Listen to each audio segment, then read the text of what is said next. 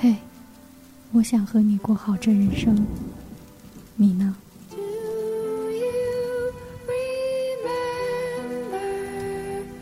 欢迎收听长篇小说联播《我想和你过好这人生》，作者木子喵喵，演播吉如意。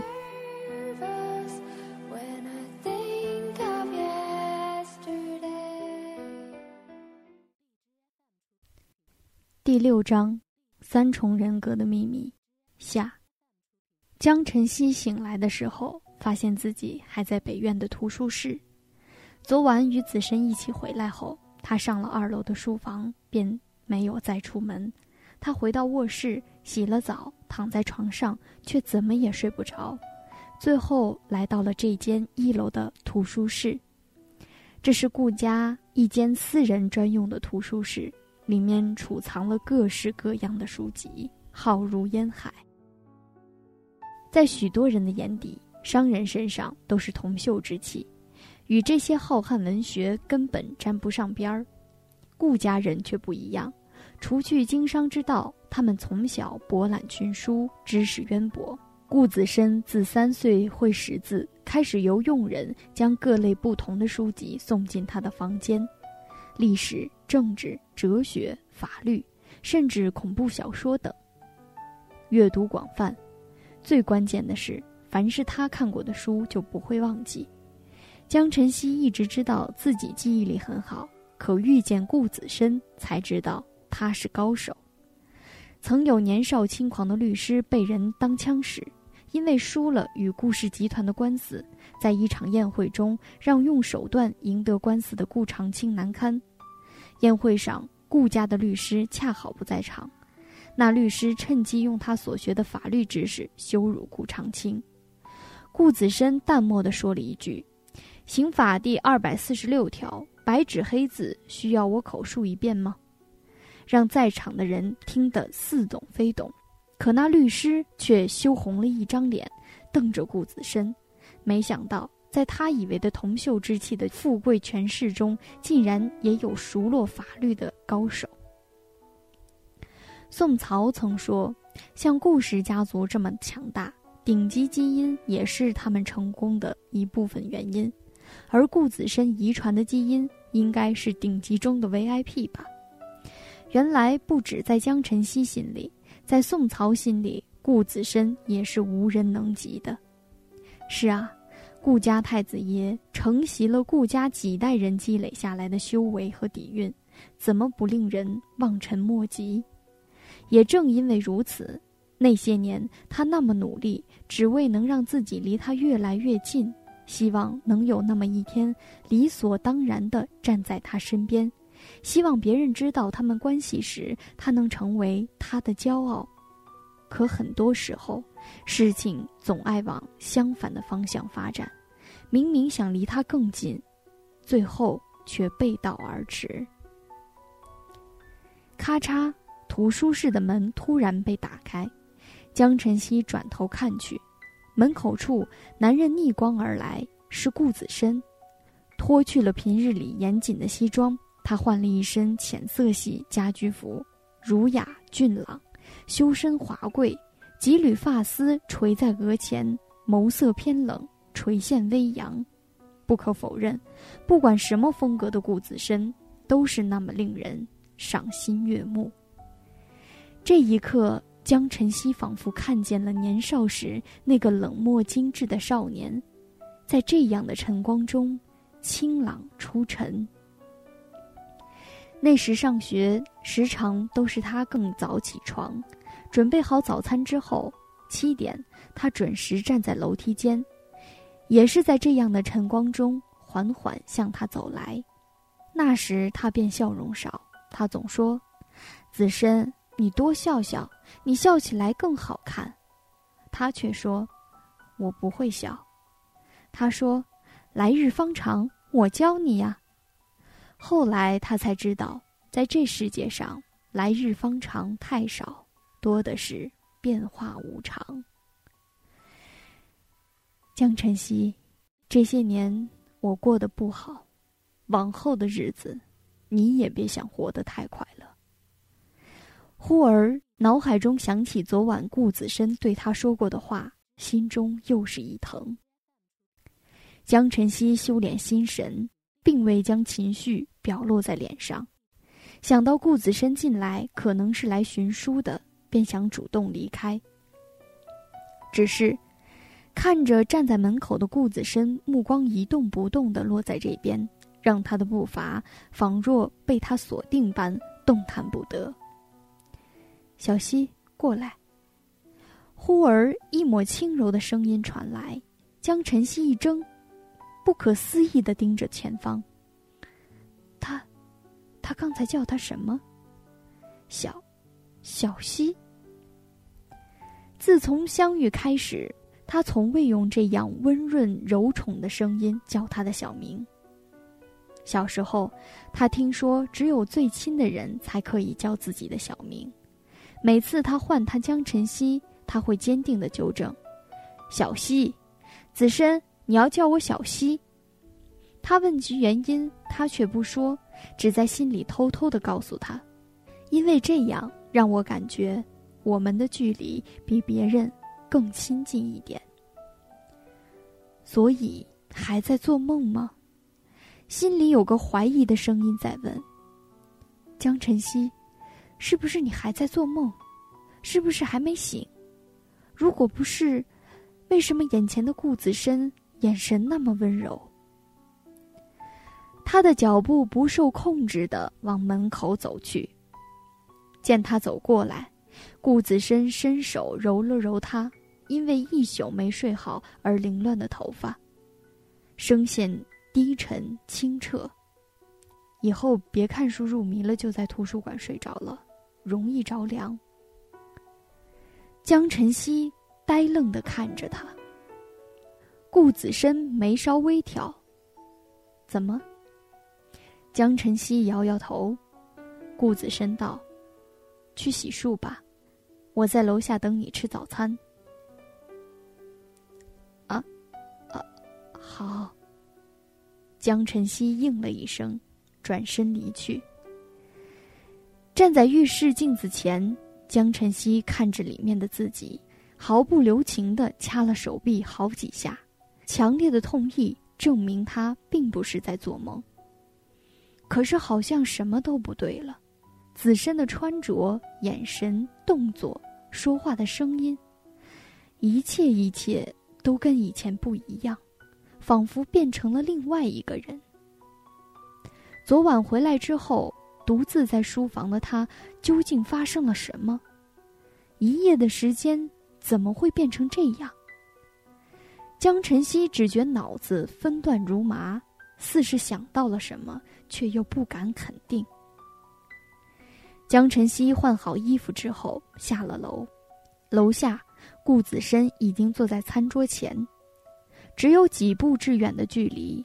江晨曦看着他，他换了一件白色的衬衫，领口边缘点缀着做工精细的白光细钻，袖口随意挽起，露出精致独特的袖口。江晨曦认得，这是顾子深最喜欢的一名著名意大利设计师亲手制作的手工成品，一针一线都格外精致细心。顾家人对着装要求甚高，大到整体，小到细节，讲究万分。顾子深从小到大的衣服都是出自名家之手，马虎不得。手中是今天的《财经时报》，他微侧身，长腿交叠，坐姿优雅天成。见他下楼，他朝他招手道：“过来吃早餐。”他走到餐桌前坐下，餐桌上都是他爱吃的：火腿鸡蛋、去皮的吐司，不加任何酱料和生菜。如此奇葩的爱好，只有年少的顾子深知道，所以。这些都是他为他准备的吗？江晨曦呆呆地凝视着面前的男人，他穿着的色系不再那么沉重，眼神不再阴郁，周身的气息不再透露着寒气，眼前的男人变成了以前那个带着与生俱来的豪门傲然之气的顾子深。小溪，不要发呆，专心吃饭。他淡声提醒他。江晨曦慌忙收回眼神，不敢再乱看。这是回到北院之后，两人第一次同桌吃早餐。除了刀叉时而轻碰的声音，一切安静。以前江晨曦吃饭总爱狼吞虎咽，自从跟顾子深在一起后，便学会了顾家人的餐桌礼仪，用餐时不多说话，细嚼慢咽。尽管他心底对顾子深的转变有许多疑惑，但深知此时不便多说。嗡，餐桌上，顾子深的私人手机忽然震动，显示来电。顾子深放下筷子，用餐巾擦了擦唇后接起道：“有事儿。”听那清淡又熟络的语气，显然是熟人。知道顾子深私人电话的人不多，除了江晨曦之外，不是齐华池就是宋曹。齐大少爷向来不到午后不起床，所以打这通电话的人很可能是宋曹。不知道他在电话那头说了些什么，顾子深冷淡的回绝：“不行，我要先送小溪去学校。”另一边。挂了电话的宋曹对办公室穿着护士装的女孩说：“过来掐掐我，看看我是不是在做梦。”女孩诧异的瞅着他，宋医生，你怎么了？宋曹没理他，自行在手臂上狠狠的掐了一下，疼得一向温文尔雅的他低咒了一句脏话，发现自己并未在做梦。小溪。顾子深居然叫他小溪，而且还是用那般宠溺的口吻。宋曹摇摇头，不对劲，太不对劲了。这一节是医用高等数学的课程。秋日的阳光从教室窗边倾泻而入，令人昏昏欲睡。老教授在黑板下孜孜不倦地讲着。讲台下有一大半的学生心思都不在课堂上，就连一向上课从不开小差的江晨曦也撑着脑袋望着窗外发呆。老教授恨铁不成钢，讲完一道题目之后，他两手撑着讲台桌面，面无表情地问：“离下课还有五分钟的时间，大家对于这堂课有没有听懂？需要提问吗？”课堂下鸦雀无声。所有开小差的同学都开始露出紧张的神情。大家都熟知，这是老教授的一个陷阱。如果你提出没有听懂，他会很严肃地问你：“为什么课堂上他讲的那么仔细，你没听懂？”如果你不提出问题，他会开始点名，反问课堂上讲的一道题目。如果对方回答不出来，则罚写一百遍此题的详细分解步骤。面对这样的时刻，开小差的同学自然是最紧张的。老教授的目光象征性的在教室里搜寻了一圈，最终落在始终发呆的江晨曦身上。江晨曦同学，你有什么问题想问的吗？江晨曦正在发呆，听见有人喊自己的名字。猝然起身，意识还徘徊在神游的疑问中，本能的脱口而出：“有。”你说，在什么情况下，人会在一夜之间变成另外一种性格？老教授无语，全班安静。半晌后，老教授道：“江同学，来我办公室一趟。”全班同学默默地替江同学点了根蜡烛。办公室内，江晨曦被教授口若悬河地教导了一个小时后，终于被放行。他走出办公室，便碰见了一个意外的人，正确的说，是一个正在等他的人——宋曹。江晨曦，找个地方坐坐。好。Z 大南校门的一家咖啡厅，环境优美、安静、温馨。江晨曦点了一杯白开水，宋曹点了一杯咖啡，两人相视而笑。三年过去了，大家的爱好和习惯都从未做太大的改变。江晨曦开门见山道：“你找我，是因为子申的事儿吗？”宋曹微笑道：“你真是个聪明的姑娘。”跟你说话总是那么轻松，不用拐弯抹角。早上的电话是你跟子申打的，对吗？嗯，相信你一定也发现子申的异样，就像你在课堂上问的，在什么样的情况下，人会在一夜之间变成另外一种性格？江晨曦微窘，没想到那时宋曹就已经来到 Z 大了。宋曹见他那般模样，微笑道：“放心，我不会向子申告状，说你上课开小差的。”这话让江晨曦又是一窘。宋曹知道见好就收，他说：“好了，不逗你了，说正事儿吧。子申这种性格上的转变，我以前曾见过。你见过？嗯，其实你也见过。”宋曹问。还记得你刚回北院时，子申差点将姚花雾掐死的那次吗？江晨曦点点头，认真的听他说：“这是子申除了仇恨人格之外的第二重人格，也就是说，你离开之后，子申有了两重人格，一重人格是对你的恨，另一种人格是暴力人格。而现在。”子申的第三重人格好像出现了。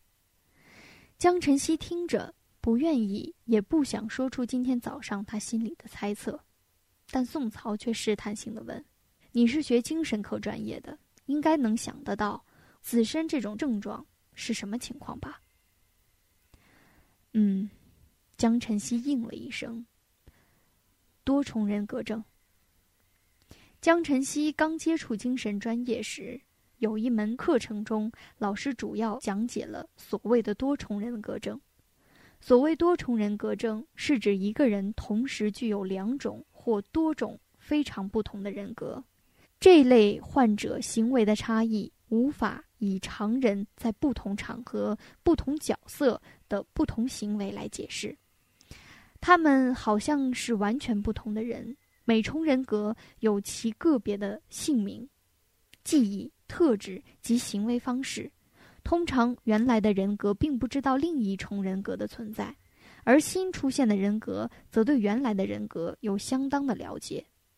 新人格的特质通常与原人格特质完全不同，如原人格是害羞压抑的，新人格可能是开放外向的。子身第三重人格以前没有出现过吗？江晨曦问。宋曹摇摇头。子申出现了两重人格之后，我一直都在观察他。他的第二重人格并不是经常出现，偶尔几次都能用药物控制，但这些年，我从没见过他以今天这种性格出现。嗯，怎么说呢？好像回到了三年前没有发生那些事之前的子申，他眼中没有了仇恨、阴郁。宋曹认真的想了一下，就像我和华池刚认识时的顾子深，对这个世界没有太多的爱，对陌生人疏远，只对你一个人亲近。江晨曦没吭声。我现在只是做一种假设。宋曹拿起咖啡店桌子上的便利纸巾和笔，写下：到目前为止。子申出现过的人格有三种，第一种是仇恨人格，是顾阿姨死亡之后产生的阴郁性格；第二种性格是暴力人格，当他所在乎的人受到伤害的情况下，这重人格便会出现，用暴力解决一切事；第三种是今天刚出现的一种新人格，这重人格是顾子申最初的原始本性。仿佛回到三年前没发生事故前的他，我们就把他叫做原始人格。说到这里，宋朝顿了顿，才说：“根据多重人格症的理论，原始人格的子身记得以前所有的事，包括第一重人格对你的仇恨。但他对过去的事只字不提，好像从来没发生过。想起早上他替他准备好的喜欢吃的早餐。”宠溺的揉着他的头发，告诉他别在图书室睡着，容易着凉。那眼神和语气那么真实，是骗不了人的。如果不是知道多重人格的原理，我会以为他忘记了过去的事。江晨曦说。说完，他一抬头，便看见宋朝投视过来的奇怪眼神。他一愣，随即自嘲的一笑。可能是我太自私了吧，认为他如果忘记了过去，我们之间的关系也许能缓和一些。江晨曦，我并没有怪你。宋朝思考良久，最终还是说出自己多年来的疑惑。很早的时候我就在想，也许顾阿姨死亡的责任并不一定在于你。江晨曦不懂的看向他，什么意思？这只是一个推断。宋曹分析，当年你已经做出确定顾阿姨的精神状态恢复正常的诊断。对于一个合格的医生来说，能否确定一个抑郁患者恢复正常，是需要经过很长一段时间观察后才能做出最后的诊断。在你诊断的这段过程中。顾阿姨的病情一直都没有发作，为什么等到你确定病情之后，她忽然情绪失控自杀了呢？再者，顾阿姨自杀之前没有任何看护在身边，就连当时的监控器都恰好出现了意外，没能录下当时的场景，这会不会太巧合了？当年因为秦凤芝的病情不稳定。顾长青除了安排两个看护日夜守候在其身边，还在北院的各个角落都装了监控器，以防意外发生。事发当天，北院的监控器意外出现了状况。不过，据那日警方调查，监控器并不是当天才坏的，而是在前一天就出现了状况。因为没有及时修理，当时负责的家仆也被辞退了。再者。你上次跟我提到过，你曾看见过子申第二重人格的出现，是因为姚花雾忽然回到北院找什么东西，在找东西过程中说了一句诋毁顾阿姨的话，所以子申才爆发，差点将她掐死。因为事发突然，子申第二天醒过来又忘记了这回事，所以。我们都没有去深究姚花屋为什么偷偷进入子申的卧室，他找了三年的东西又是什么呢？三年又是这个时间，江晨曦问：“你的意思是说，姚阿姨找的东西跟三年前发生的事情有关？这只是一种猜测。如果不是十分重要的东西，谁会执着找了三年？而且……”恰好又是三年这个时间点。显然，宋曹和江晨曦都想到一块儿去了。三年这个时间点，对于顾家有关的每一个人而言都很敏感。一番话下来，彼此都陷入了短暂的沉默。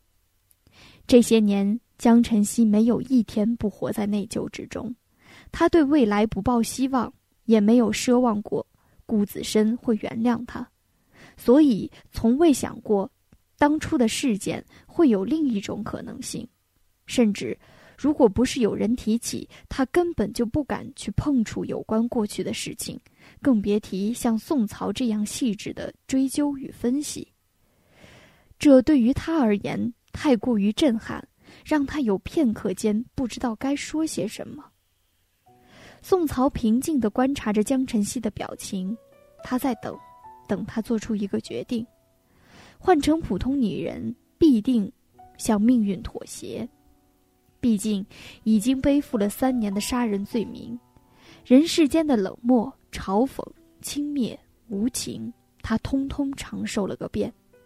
在这之后，就算事情真相大白，对于一颗麻木的心而言，早已无济于事。况且，希望越大，失望越大。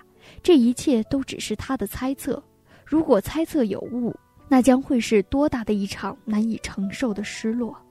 所以，权衡之下，这个决定只能他自己考虑，其他人即使想帮他，也无能为力。所以，在宋曹的等待中，江晨曦忽然开口：“如果我想让你帮我一起找到顾阿姨当年真正的死因，宋大哥，你愿意帮我吗？”他坚定的神情没有丝毫退却。宋曹知道他已经做出了决定，紧握咖啡杯的手终于松开。再次看向江晨曦时，宋曹的眼神里多了几分赞许。江晨曦，我一直在等你这句话。